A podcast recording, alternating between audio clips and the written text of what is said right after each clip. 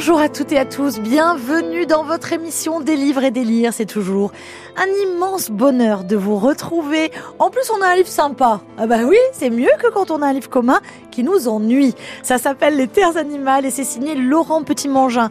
Pour les fans, on en a un ou deux. Vous le savez, on aime beaucoup Laurent Petit-Mangin. On en a parlé dans cette même émission. Donc nous étions ravis de le retrouver. On vous en parle dans un instant. Une fille de province de Joanne Rigoulot, c'est Bénédicte qui en parlera. Et puis Tolkien, une biographie signée Humphrey Carpenter chez Bourgoin. On en parle aussi avec Françoise Ducret. Bonjour mesdames. Bonjour, Bonjour Marie. Marie. Bonjour tout le monde. Et soyez les bienvenus. C'est presque les fêtes. Ah oui, Donc j'espère que vous avez des cadeaux à conseiller à nos auditrices et à nos auditeurs. j'aurais plein d'idées. Eh bien évidemment, c'est une émission extrêmement bien préparée. Nous parlerons du prix des lecteurs corses également avec vous, euh, Françoise, et vous nous expliquerez comment ça fonctionne. Oui, volontiers. bien savoir, est-ce que ça passe par les bibliothèques et les médiathèques? Oui. Est-ce que ça passe par les libraires? Comment cette affaire euh, se déroule? Et quels sont évidemment les lauréats les terres animales, Laurent Petit-Mangin, un petit groupe d'hommes et de femmes a choisi de demeurer dans une région évacuée suite à une catastrophe nucléaire. Je me reprends, mais je sais que vous arrivez à me suivre, vous avez l'habitude avec moi. Il n'y a pas encore de lauréat.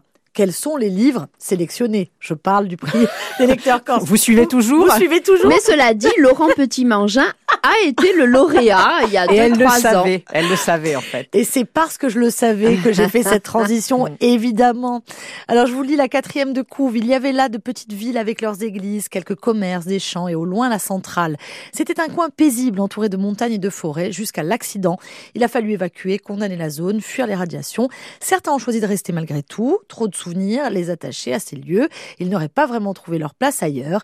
Il s'agit de Marc, Alessandro, Lorna, Sarah et Fred euh, qui ont décidé de rester là. Bénédicte, vous avez choisi ce livre? Oui, parce que j'avais euh, lu et beaucoup aimé euh, son premier roman. Pour être tout à fait honnête, j'avais été un tout petit peu moins convaincue par le, par le deuxième. deuxième, mais là je l'ai retrouvé avec euh, avec beaucoup de, de plaisir. hein. Un mot quand même sur l'auteur, puisqu'il publie assez tardivement. Il a un emploi, je crois qu'il est employé de de- d'Air France, si pas oui, je ne sais plus exactement, mais voilà, il a son premier roman, voilà, il a Genre à une publié cinquantaine d'années. quelque chose comme Quelque ça. chose et, comme et ça. et, hum, ce qu'il faut de nuit a eu un succès colossal En plus, pour un premier pour un roman. premier roman. Le deuxième, vous restez un petit peu à côté. Oui. Moi, je l'ai pas lu. Ouais. Alors moi j'avais aimé parce que oui parce que euh, ça parle euh, de Berlin à la fin de la guerre et je trouvais ça vachement intéressant euh, qu'il ait euh, retracé cette histoire finalement du début euh, euh, de, de- du rideau de fer, du début euh, des, euh, de, de l'espionnage. Le côté roman euh, historique vachement intéressant, ouais, ouais. vous a séduit. Ouais. Bon, on avait Mais- adoré ce qu'il faut de nuit parce que c'était l'histoire d'un père ah oui. avec ses enfants. Bon, c'était hyper touchant et puis voilà, des relations euh, complexes. Bref, euh, laissez-vous embarquer si vous avez envie de, de découvrir Laurent Petit-Mangin par son premier ouvrage. Le troisième, Ah oui, moi je- celui qui nous concerne aujourd'hui, les terres animales. Oui, moi j'ai été vraiment euh, enchantée parce que, alors vous l'avez dit, il y a une catastrophe nucléaire qui a eu lieu, donc toute la zone a été euh, évacuée puisqu'elle a vécu Mhm. l'équivalent de 10 Fukushima, Euh, mais certains ont décidé euh, de rester dans cette zone immense dont le pourtour est électrifié et en plus ils sont constamment surveillés par des drones, etc. Donc c'est quand même une ambiance très particulière. Et Il faut faire attention à tout. le hein. voilà, le roman va se concentrer sur ces cinq amis, donc vous l'avez dit, ces deux couples et un autre ami, Alessandro, euh, qui vont désormais vivre avec masque, combinaison, compteur Gégère, etc. Dès qu'il faut sortir, Euh, ils doivent se décontaminer lorsqu'ils rentrent chez eux et ils se construisent donc une vie avec de nouvelles règles, parce que pour survivre, il faut des règles, il faut des rituels. Alors les règles de sécurité, mais aussi les règles, ça c'était intéressant, qui laissent croire qu'un semblant de normalité existe toujours malgré tout. Par exemple, le dimanche, les hommes vont jouer euh, au foot. Et c'est vrai que la question qui se pose immédiatement, c'est pourquoi choisir de rester? Euh, Alors pour le couple Fred et Sarah, on a assez vite la, la, réponse parce que eux, leur petite fille est morte, elle était malade, elle est morte, elle est enterrée ici et ils veulent rester près, euh, près, de, près de la tombe.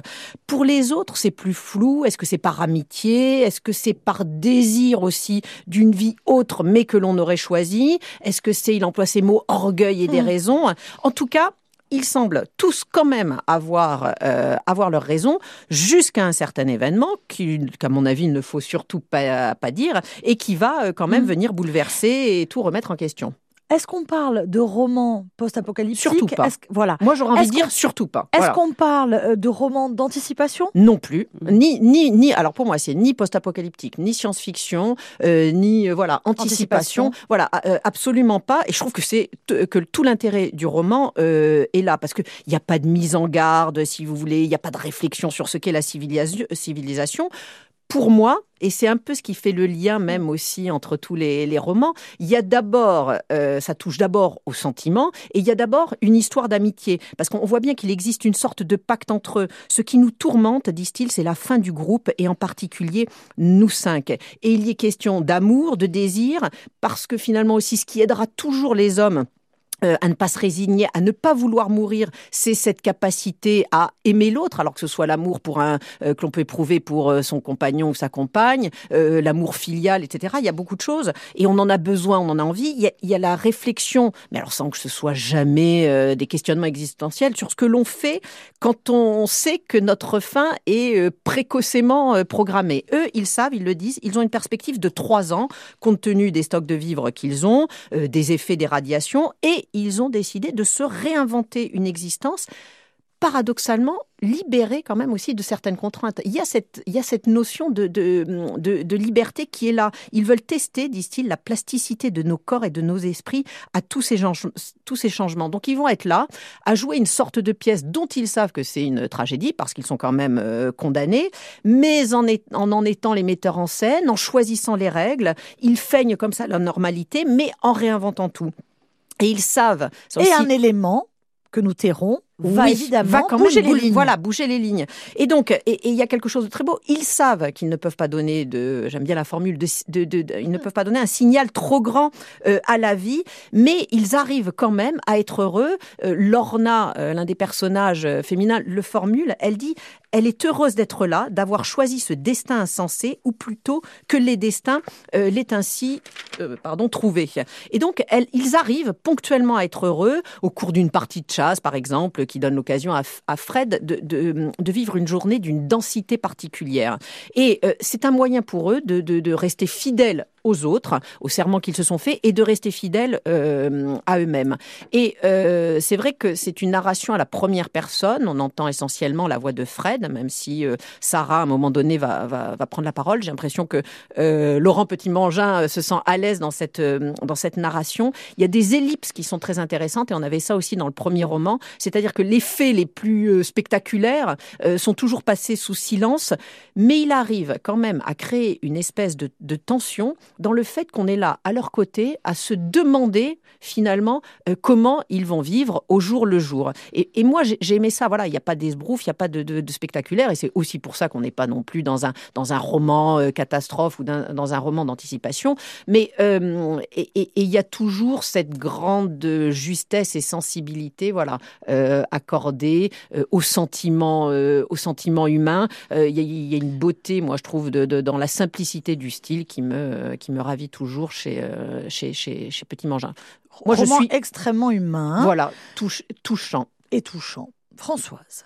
Alors, même si je n'ai pas été euh, complètement emballée par le livre, effectivement, il y a des, des réflexions intéressantes. Alors, vous disiez, ce n'est pas euh, en effet un livre post-apocalyptique parce qu'il n'y a pas eu une apocalypse sur toute la planète, sur toute l'humanité, mais en effet sur un groupe ce qui peut être tout à fait euh, récent, hein, euh, qui peut, ce qui peut se produire euh, demain ou après-demain ou hier. Hein, ça s'est déjà produit. Ce qui en fait vraiment, je trouve, le roman un peu, allez, post-apocalyptique français, mmh. c'est-à-dire on reste quand même dans quelque chose de très, de de très succinct, euh, de, de très euh, maîtrisé sur un territoire. On a vu aussi euh, dernièrement un film qui était euh, Le règne animal. hein. Donc, euh, Terres animales, le règne animal, c'était un peu ça aussi. C'était, on est dans une société actuelle, il se passe un truc, mais on est quand même dans notre société. Voilà. Alors que on a lu euh, ensemble euh, L'antre de Brian Evenson, on a lu La route de McCarthy, où vraiment là, le post-apocalyptique est complètement euh, envahi, envahi complètement euh, la terre entière et euh, À il tel point qu'il y a eu reste confusion, que- François. Certaines personnes ont cru que les terres animales Ah, euh, avaient été adaptées au Ah cinéma bon? avec le règne animal, alors ah que bah pas oui, du alors tout. que ça C'est c'est le- sorti en même temps. Non, ouais, puis c'est le réalisateur qui a coécrit le, le scénario, ça n'est pas adapté Ouais, d'un livre. Il, y a un, il y a un livre qui s'appelle Les, ta- Les terres animales de Jean-Baptiste. Et voilà, donc Ouais, c'est pour ça qu'il y a cette Non, non, non, non, Jean-Baptiste c'était le règne animal. Règne. Le règne animal.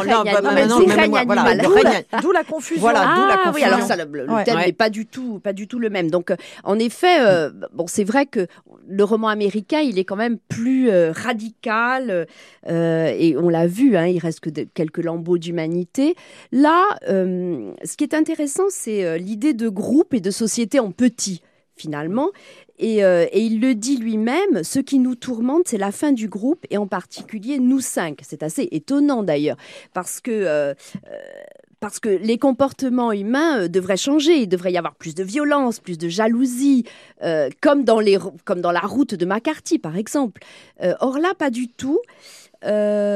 Mais mais à- on attend quand même le moment où ça va déraper. Voilà, c'est ça qui. Parce que on se dit non mais l'amitié, la gentillesse, gna gna gna euh, on se on se mange du chocolat. euh, Enfin, c'est quand même pas idéalisé, même dès le non, départ. mais hein. je Moi, veux dire les, premiers- relations Voilà, entre les gens sont quand même ouais, très douces ouais. euh, et ce sont un peu euh, antinomiques du euh, de la situation de ce qu'on voit d'habitude dans le roman post-apocalyptique. Donc, mais je trouve ça intéressant qu'à un moment ça dérape. Quand elle dit les comment. relations douces, je, je comprends que vous, vous soyez Oui, un peu interloqué parce que vous avez l'impression que ça enlève de la puissance euh, au roman, mais je comprends ce qu'elle veut dire. C'est vrai qu'au départ, les relations sont plutôt euh, cordiales, Ah, ils ont trouvé, puis ils ont trouvé voilà. un système Voilà, qui fait que leur petite société fonctionne. Fonctionne, ouais. Euh, donc là, c'est vrai que c'est un peu étonnant. Mais bon, après, il y a un dérapage, et ça, c'est Mm. plus intéressant. Euh, et puis, il y a aussi euh, les thèmes euh, habituels chez Petit Mangin. Il y a le thème de la paternité. Il y a cet enfant morte, il y a quand même ces relations familiales, le couple, et puis là, l'adultère aussi. Enfin bon, il y a quand même ces thèmes habituels, vous le disiez sur l'humanité, il parle de nous dans un espace restreint. Il parle de la vie dans un espace Voilà. restreint, dans, pre- dans un presque huis clos, dans la non-vie en fait. C'est ça qui quand est on sait intéressant. que trois ans est notre horizon, c'est Ouais, ce qu'il dit. Trois ans est notre horizon, l'après est tabou. Ça, je, je trouve ça intéressant. Puis il y a une réflexion aussi intéressante sur, euh, sur le temps. Quand il écrit euh, Les taux de radioactivité ne s'améliorent pas sur tout le temps qui reste. hein. on pourrait vivre 100 ans qu'on ne les connaîtrait pas meilleurs. Donc il y a, il y a le temps de la vie humaine et puis il y a le temps de la catastrophe et le temps de la vie sur Terre. Qui va être euh, obéré pendant très longtemps euh, par euh, la radioactivité. Euh, donc là, c'est intéressant parce que les deux vies ne sont pas à la même échelle du temps. Et c'est euh, et c'est aussi euh, le sentiment qu'on a actuellement avec le réchauffement climatique. On n'a pas euh, la même échelle du temps et c'est très angoissant. Voilà, Mm. cette histoire de rapport au temps, c'est assez angoissant. Moi, ce que j'aime beaucoup, bien fait. beaucoup, beaucoup dans ce livre et euh, qui m'a qui m'a touché évidemment, mais qui m'a passionné, c'est cette faculté qu'a Laurent Petit-Mangin dans un texte assez court euh, à faire qu'on on soit autant attaché au personnage. Ah oui, mais moi c'est Moi, je vois on est- tellement de films, avec je lis tellement Ouais. de livres où je mets du temps à m'attacher, voire je m'attache jamais. Et là, le tour de force, Dès il, les est- il est premières quand même. pages. Ouais, mais c'est Ouais. assez incroyable. Ah oui, oui, oui, oui. Je, je- Et puis sans, parce sans que- effet de manche. sans effet de manche, euh, avec voilà. une écriture. Et ça, euh, je trouve que c'est un véritable tour de force, vraiment. Et puis, euh, Mm. dans la dystopie, il y a souvent, souvent quand même euh, un, un- c'est souvent moralisateur, voilà. Et là, jamais. Et là, ça n'est jamais Ouais. moralisateur. Ça, et ça, c'est- je trouve ça pas mal quand même. Ouais, ouais. Non, Et à un moment un donné, il arrive toujours, parce qu'il y a les failles, les faiblesses, les lâchetés, mais il y a aussi toujours un peu de grandeur à un moment donné chez. Toujours de la lumière. Voilà, toujours, toujours, toujours. Voilà. Ouais. Absolument. Et, et Même ça, dans les cas les plus oui, désespérés. ouais, Ouais, ouais, ouais. exactement. Bon, quand c'est très bien comme ça, vous remarquez, on n'a pas parlé de l'écriture. Parce que l'écriture, elle est sublime. Et ça, alors, depuis toujours, quoi, depuis le premier roman. Enfin, franchement, c'est c'est tellement beau. Vous lisez les premières Mm. lignes. Euh, Souvenez-vous quand euh, je Ah l'ai oui. reçu. Oui, oui, je vous envoyé un message en disant c'est fou, C'est ce qui, voilà, moi, c'est ce qui m'a convaincu. Euh, je lis le premier paragraphe, je suis embarquée, j'ai envie de lire le quelqu'un reste. qui est capable d'écrire un premier paragraphe comme ça, on, se rien dit que, voilà. on se dit que ça va quand même être bien. Et rien que pour ce premier voilà, paragraphe. Il y aura quand même quelque chose à sauver. Bon, et il s'avère que le livre est très bon. Euh, vous pouvez les lire, oui, si vous les avez sous les yeux. Alors moi, parce que je l'ai sur Kindle, Allez-y. Il faudrait dire le silence, longtemps. Le silence qui éprend la crénelure des arbres, la fine dentelle de ceux-ci, bien détachée du ciel lavé, qui n'attend que le printemps pour s'enrichir et foisonner. Dans trois semaines, ces arbres seront magnifiques, débourrés d'un vert déjà strident ou encore tendre. Partout le renouveau, partout un motif d'espoir, pas ici. Je marche et je continue de me demander si je fais bien de poser mes pieds là, à cet endroit. Je cherche des traces de pas sur lesquels poser les miens, comme si c'était seulement miné, comme si ça servait à quelque chose. Les pas d'avant n'ont pas tué la radioactivité, l'ont peut-être dispersée tout au plus. Ça ne sert donc à rien, mais je le fais quand même. Ah, c'est trop beau, franchement. Non, non, c'est un, un- un merveilleux livre. Euh, moi, j'espère. Oui, mais on n'est pas toujours d'accord. Non, mais Françoise, elle n'ose pas dire. Non, mais Non, vous, non, non, vous l'avez je beaucoup ça- aimé, mais vous êtes moins emballé que nous. Oui, en Bah, effet. Voilà, voilà. Ben, ça mais j'aime toujours son écriture. Là, C'est vrai grave. que quand on lit la première page, on a envie Non, vraiment ça, bien de sûr. continuer. Vous, vous n'avez pas, euh, vous n'avez pas, genre, je n'ai pas donné la maison d'édition. Mais Vous oui. C'est la manufacture des livres. Une facture Ah, de bah, livre. je Oui, est ne vous félicite pas, euh, Marie. Je ne vous félicite pas. Il est toujours fidèle à sa maison Et d'édition. on remercie voilà Marianne Lacoma qui nous a avec une réactivité incroyable. c'est vrai. euh, voilà. Et non pas de radioactivité, mais réactivité. Euh, vous avez un extrait? Oui. Ah, Euh, sur l'un des couples justement. Donc, nos corps sont maigres et ne se touchent plus ou si mal. Avec Sarah, nous l'avons tous deux accepté. Quand je vois sur son bras le prénom tatoué de notre fille, je n'y arrive pas. Et si j'ignore ce qu'elle voit en moi, c'est tout aussi compliqué pour elle. On ne se touche plus, mais on s'aime encore. Notre amour n'a plus rien des premières années. Toute sa surface est lessivée, salement lessivée. Et rien dans les jours qui s'abattent ne ramène la moindre légèreté qui pourrait faire notre bonheur. On s'aime encore d'un amour assommé, vitrifié, deux grands brûlés qui partagent la même chambre. c'est marrant que vous choisissiez ce passage. Tout le monde s'en fiche hein, de ce que je Vous vais ne l'avez dire. pas Non, mais Non, non, c'est pas ça, pas du Oui. tout. Non, non, non, il m'a complètement bouleversée. Ah, mais moi aussi. Vous avez trouvé ça complètement naïf, mais Non, non. étant maman, adorant Ouais. les tatouages, Ouais. je n'ai pas le, le prénom de mes enfants tatoué et je me suis jamais posé la question. Je me suis jamais dit, lorsque j'ai lu ces lignes, je me suis dit, mais perdre un enfant Ouais. et avoir son prénom tatoué euh, sur la peau visible, Oui. ça doit être quelque chose. Et ça, Laurent Petit-Manger, encore une fois, c'est des choses auxquelles pense, oui, c'est des, mots, des des petites petites détails, choses, ouais, des petits détails le- insignifiants qui en disent, qui en disent long. Non, moi, je vraiment formidable une nouvelle fois. J'espère qu'on parlera de ce livre et, et voilà qu'il aura le succès euh, euh, ben, du premier, par exemple. Pourquoi pas Dans un instant, nous allons avec vous, Françoise, parler de Tolkien, une biographie d'Humphrey Carpenter chez Bourgoin. C'est une reedition. Oui. Absolutely. Ben, see you soon. Allez. in un mondo che non ci vuole più il mio canto libero. Sei tu e l'immensità si apre intorno a noi al di là del limite degli occhi tuoi. Nasce il sentimento, nasce in mezzo al pianto e si innalza altissimo. E va.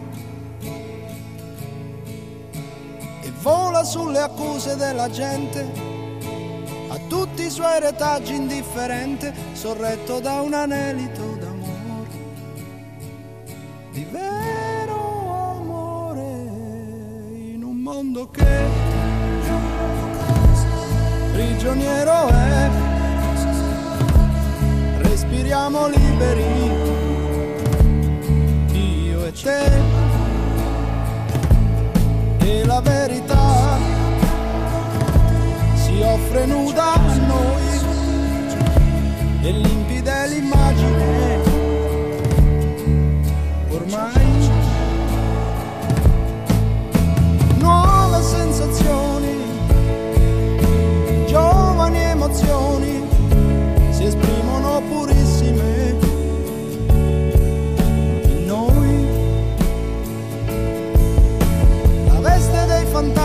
passato, cadendo lascia il quadro immacolato e salza un vento tiepido d'amore, di vero amore, riscopro te.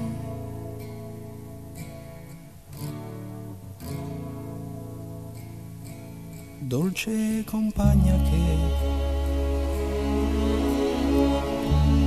sai dove andare, ma sai che ovunque andrai, al fianco tuo mi avrai. Se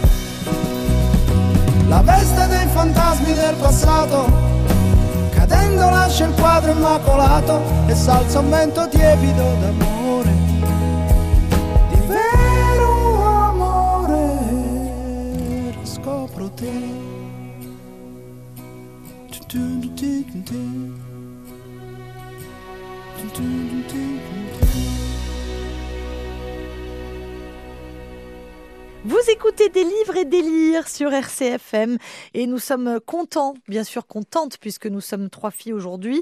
Euh, bien sûr, il y a Tony qui réalise cette émission. Nous sommes heureux. Bonjour Tony. fille, si. Et merci. Nous parlons euh, de Tolkien, une biographie d'Humphrey Carpenter chez Bourgoin Françoise. Oui, alors Tolkien, il est né en 1892 et il est mort en 1973. Et donc son Bourgois, son éditeur historique en France, commémore donc cette rentrée littéraire, les 50 ans de la mort de cet écrivain anglais. Le Hobbit, Le Seigneur des Anneaux, Le Livre des Contes perdus sont réédités, tous réédités cette année. Euh, et il y a même une édition Le Luxe du Seigneur euh, des Anneaux avec des dessins et des illustrations créées par l'auteur que je vous ai apporté et que tout le monde a trouvé très belle d'ailleurs.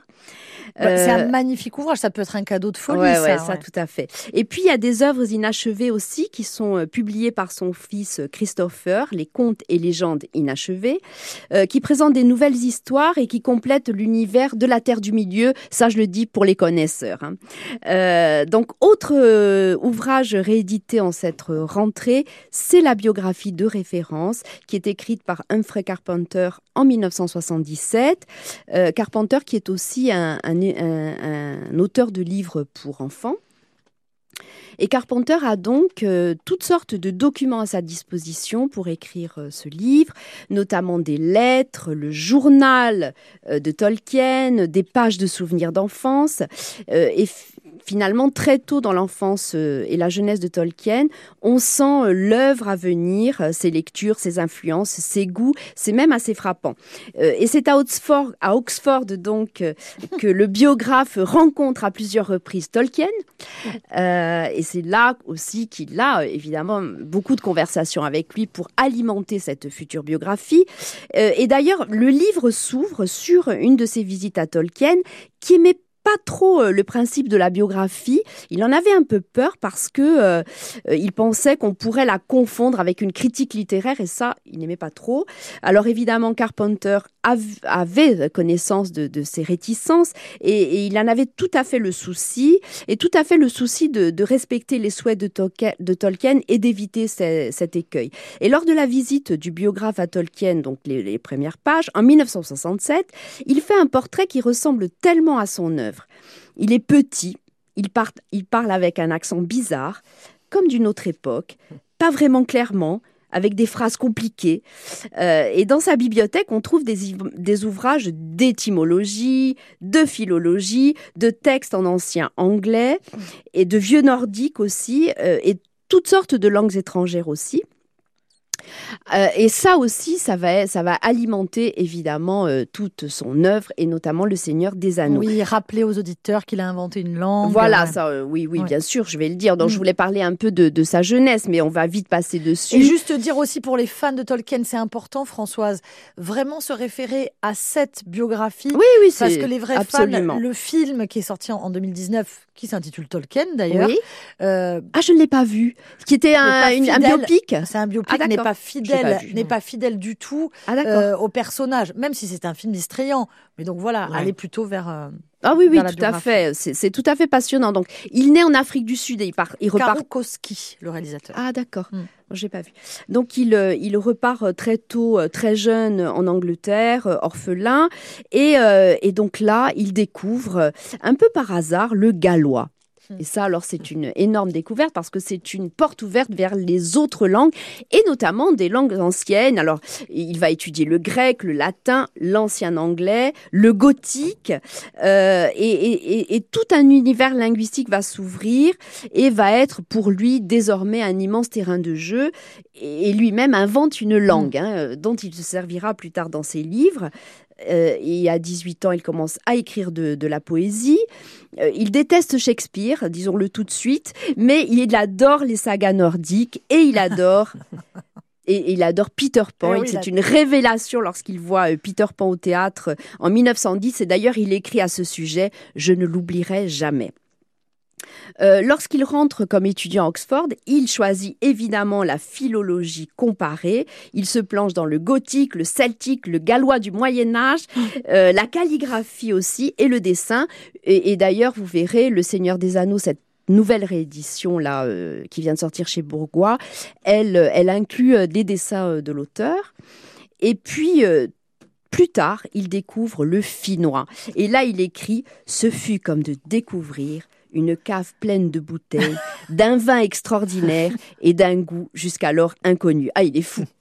Il est complètement fou. J'en devins passablement ivre de cette culture primitive et souterraine.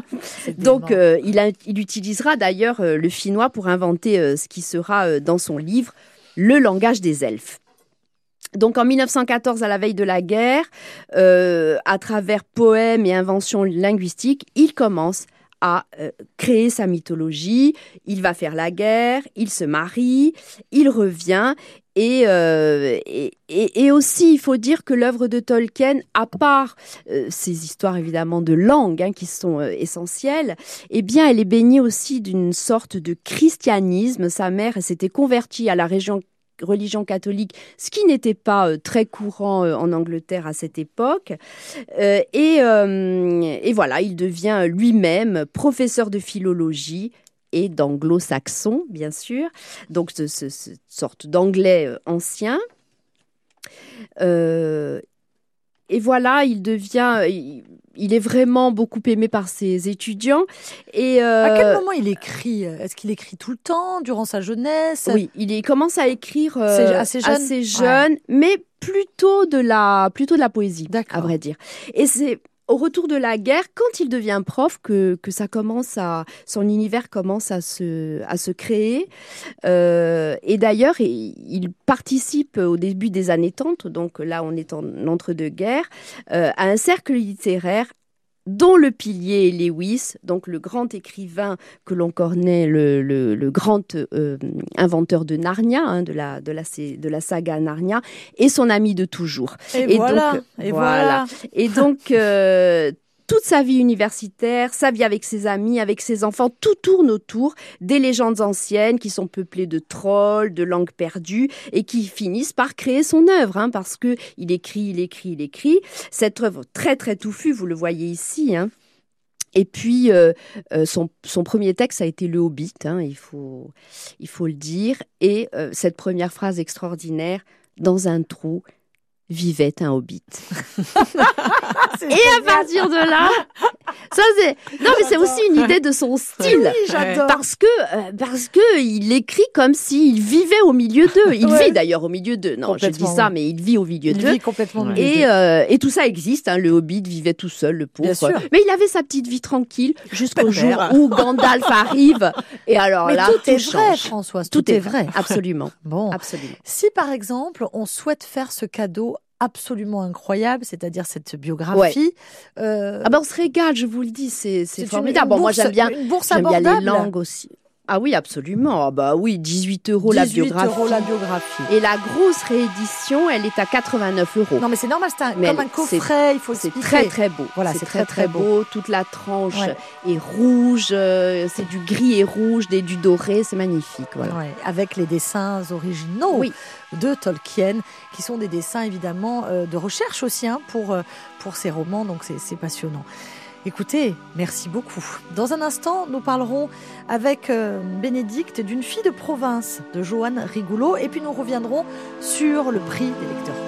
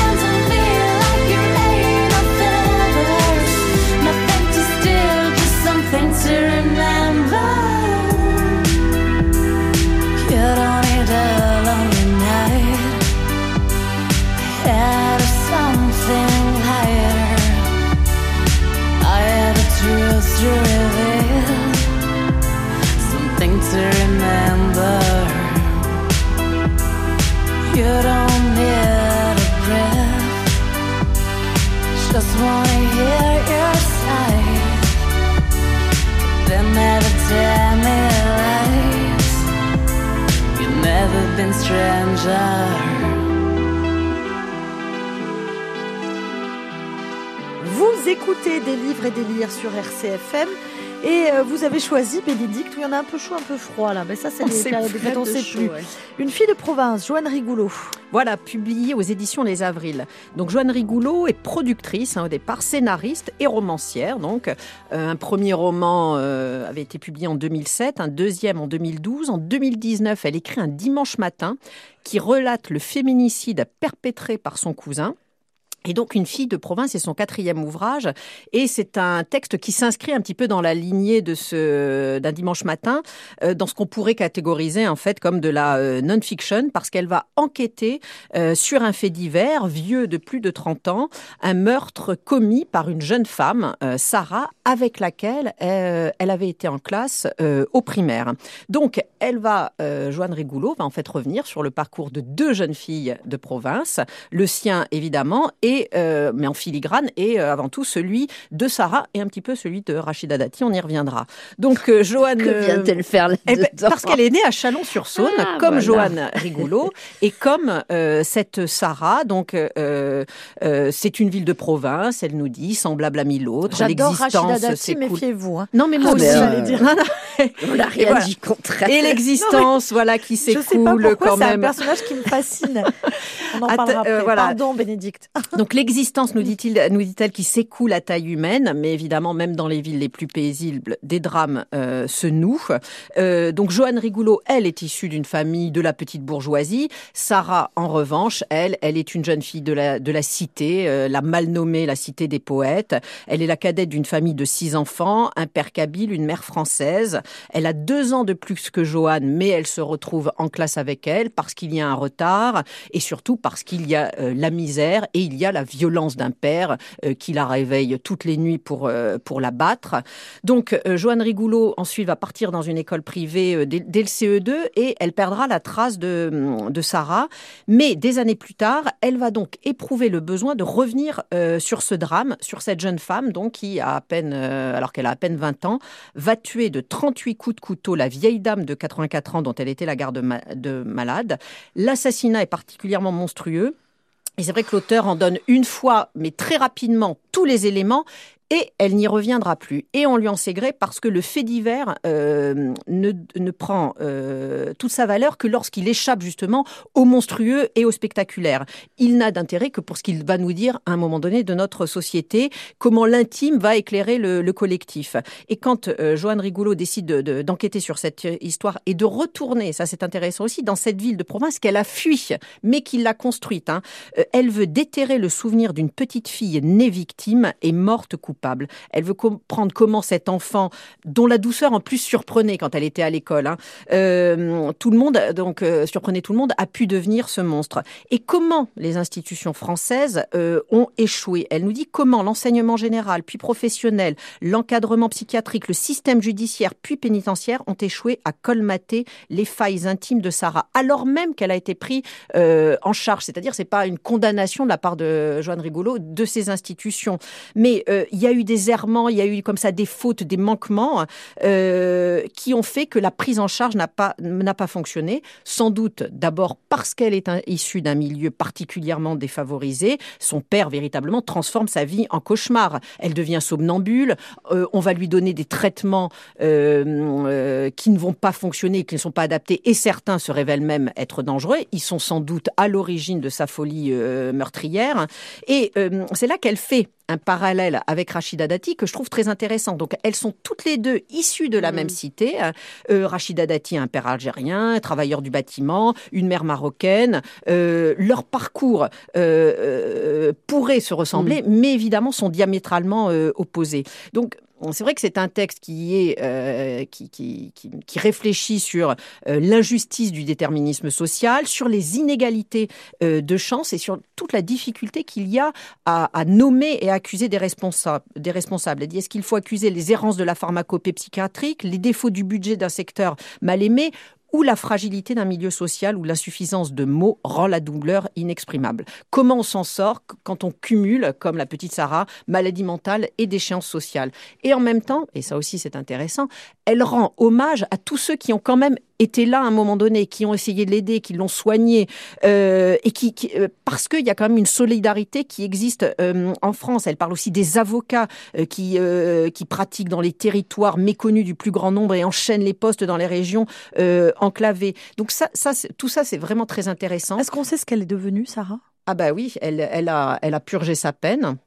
Et à la sortie de prison, elle, s'est- suicidée. Ah ouais, voilà, c'est-à-dire voilà, c'était euh, c'est pour ça elle, elle était condamnée, elle était condamnée d'avance et un peu à la manière d'une Florence Aubenas, hein, euh, Joanne Rigoulot euh, raconte tout cela sans jamais juger et condamner, bien évidemment. Tout ce qu'elle dit aussi de l'urbanisme, je trouve, d'une ville est très intéressant Euh, parce qu'elle raconte qu'au départ, il y avait une, ils auraient, euh, il y avait une mixité sociale. Elle dit moi dans ma classe, la photo de classe, il y a toutes sortes de catégories sociales qui sont euh, représentées. Elle parle beaucoup de ces zones pavillonnaires, mais il y a eu une relative période de prospérité. Ensuite, il y a eu les dés- désindustrialisations, et ensuite la mixité et l'intégration n'ont plus fonctionné. Le, quartier va se scinder. Il y a celui des pauvres et celui des très pauvres. Évidemment, Sarah, elle appartient à ce second, euh, à ce second euh, quartier. Donc tout ce qu'elle dit de l'urbanisme est vraiment très intéressant parce qu'il a une dimension euh, sociologique, politique, et l'utilisation aussi qu'elle fait de sa propre histoire est intéressante. Voilà, parce que elle, elle, elle, elle montre qu'elle a eu les outils pour combattre non pas un déterminisme social parce qu'elle n'était pas, elle faisait partie d'un monde plutôt privilégié, mais un déterminisme géographique, si vous voulez. Elle, voilà, elle a voulu fuir la province, mais après le regard aussi qu'elle pose sur elle en tant que parisienne et elle, elle, euh, et, et- et elle Mais le la fait maladie mentale euh, dont est atteinte euh, Oui. Sarah est une maladie, on ne le sait pas, j'imagine, qui est euh, induite par ce qui lui est arrivé. Alors voilà, qu'est-ce qu'il-. Est-ce qu'il y avait au départ, On voilà, euh, Ouais. déjà un terrain, si vous voulez Est-ce que ça a été accentué par toute la maltraitance Mais peut-être parce que cette Mais- maltraitance a eu lieu Voilà. sur la mère, Mais et sur la mère enceinte, sur donc c'est compliqué Voilà, de savoir. c'est compliqué Ouais. de savoir. Et surtout, il y a un moment donné, il y a eu de vraies défaillances. C'est-à-dire que le, le, le médicament qu'on lui a prescrit Oui, le euh, voilà, a été a, été, défaillant, ensuite retiré. Ouais. Euh, aux États-Unis, il y a des drames aussi qui ont été euh, notés. Voilà, des, des, des violences complètement monstrueuses et des crimes qui ont été commis. Donc voilà, tout cela, elle, le- elle, le- elle le raconte et c'est voilà, elle réfléchit sur voilà notre notre responsabilité collective. Mais je répète, voilà, c'est pas non plus un pamphlet contre euh, les, les institutions. Donc euh, non, non, j'ai voilà, c'est un, un, un livre que que j'ai lu avec beaucoup de plaisir, que je trouve vraiment euh, intéressant et bien bien ficelé. Et il y a Bon. du talent d'écriture aussi quand même, il faut le faut le noter. On, on- on va peut-être rappeler euh, donc une fille de province pour le titre Joanne Rigoulot et c'est aux éditions Les Avrils. Les avrils. Mm, Merci Bénédicte.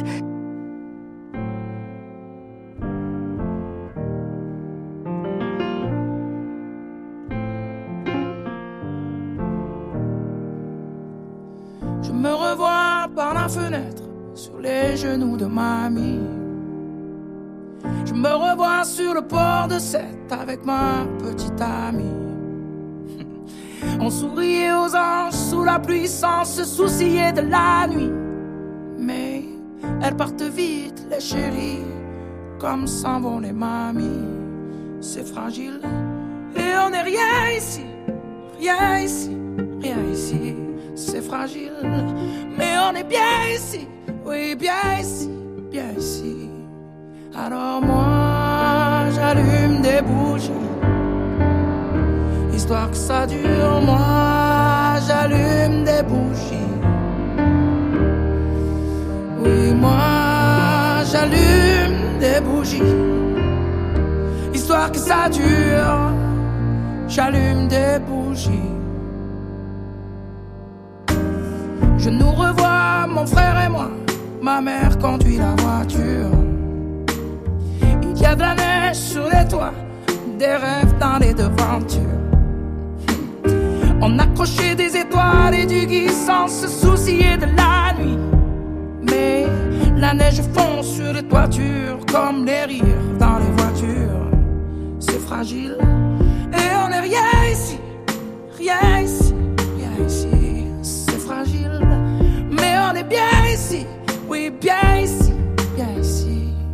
Alors moi,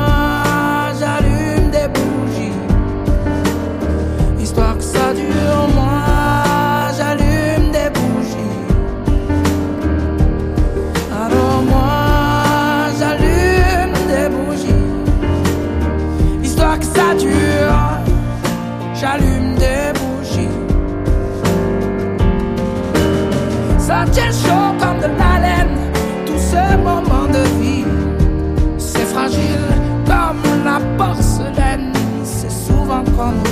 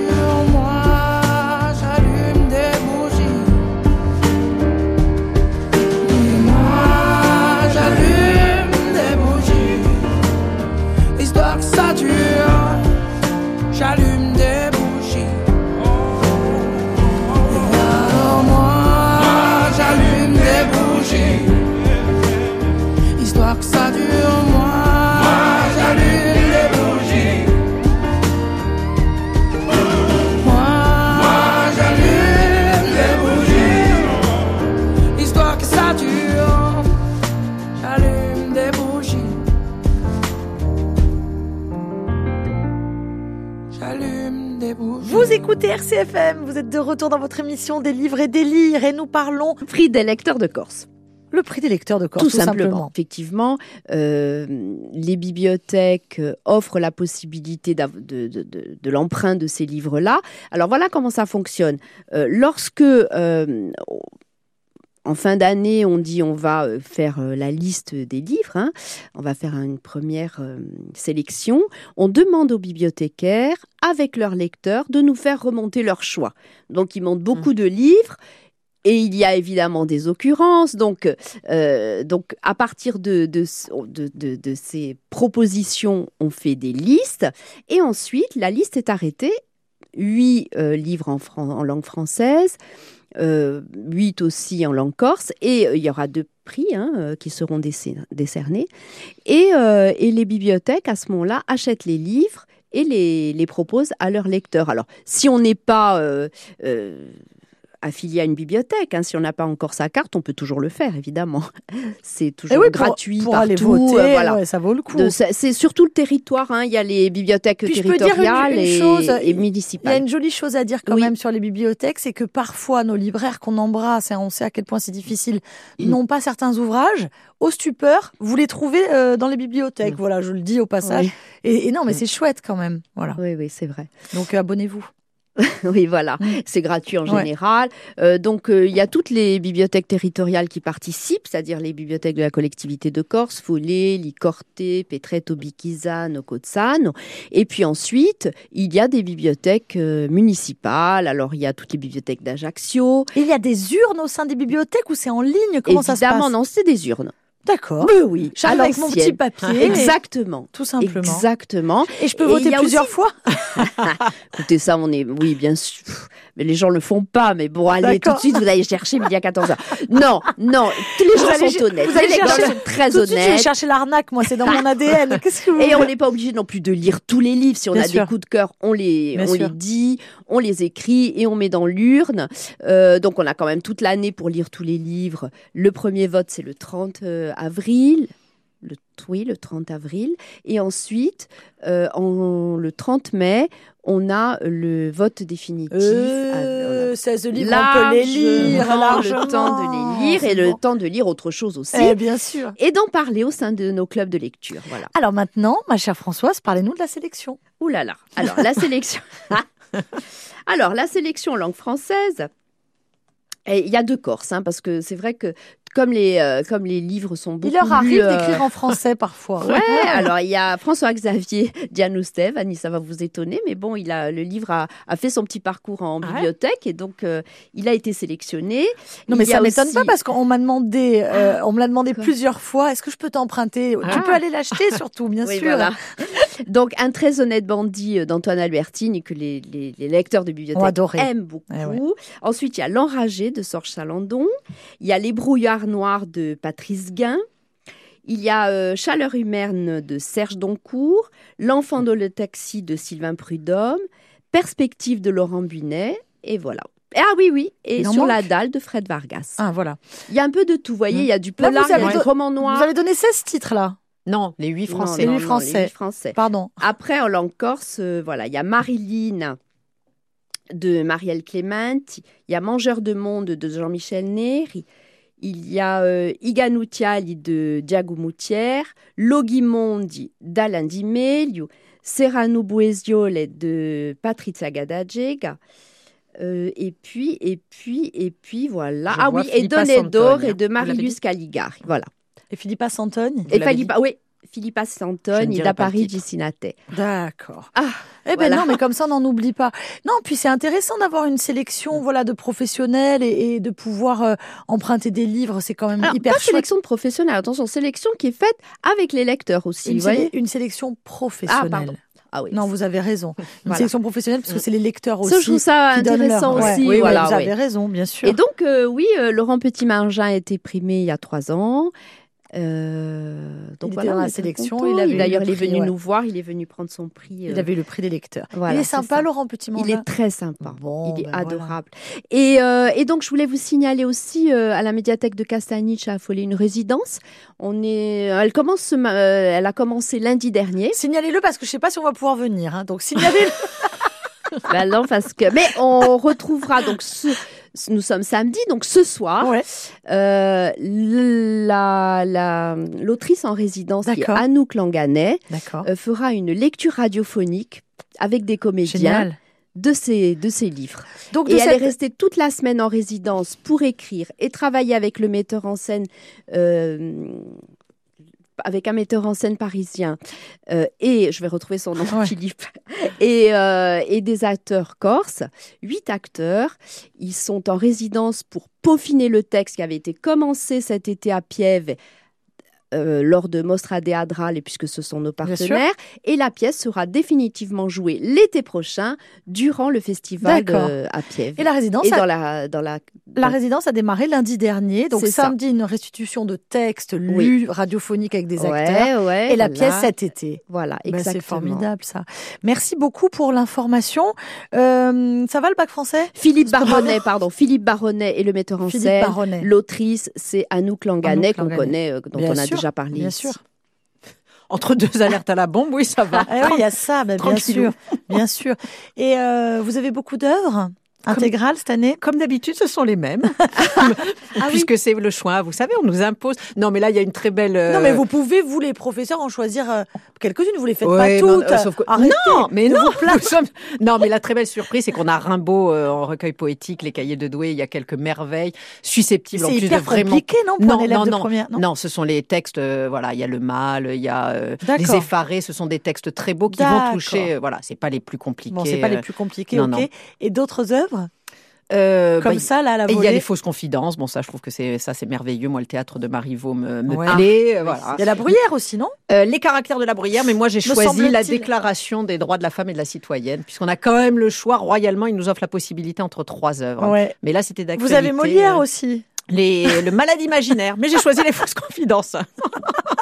On a Manon Lescaut aussi. Vous avez Manon Lescaut Voilà, aussi. c'est plus difficile. Mais Hein. c'est- Manon Lescaut. Mais Manon Lescaut, moi, je vous signale qu'on l'étudiait au collège, souvenez-vous, Ouais. et que je n'avais rien compris. Bah ouais. Ouais. Déjà à l'époque. Non, mais vo- vo- voilà, c'est. Mais vous savez, c'est bon, ardu quand même, Manon C'est quand même ardu. C'est quand même ardu. Alors, il faut trouver euh, les portes d'entrée quand même pour leur donner accès au texte. Vous l'avez que- choisi? Oui, c'est ce que je choisirais. Et mais ça peut, ça peut leur plaire. Non, hein. bien sûr, bien Voilà. sûr. Puis Manon Lescaut, a- la libertine. je savais que vous avez, je sais que vous avez l'art de, de, Ça, façon. je ne sais pas. Mais Oui, voilà. mais oui, de les intéresser De élèves. Prévost, Ouais. Oui. grand auteur. Elle a raison de préciser, l'abbé Prévost. Bon, voilà, c'était une fin un petit peu euh, loufoque, hein, mais j'aime bien de temps en temps parler du bac français. Je vous remercie pour votre écoute et je vous dis à très bientôt. À bientôt. Merci. Au revoir Marie, merci. Au revoir Françoise, au revoir Bénédicte.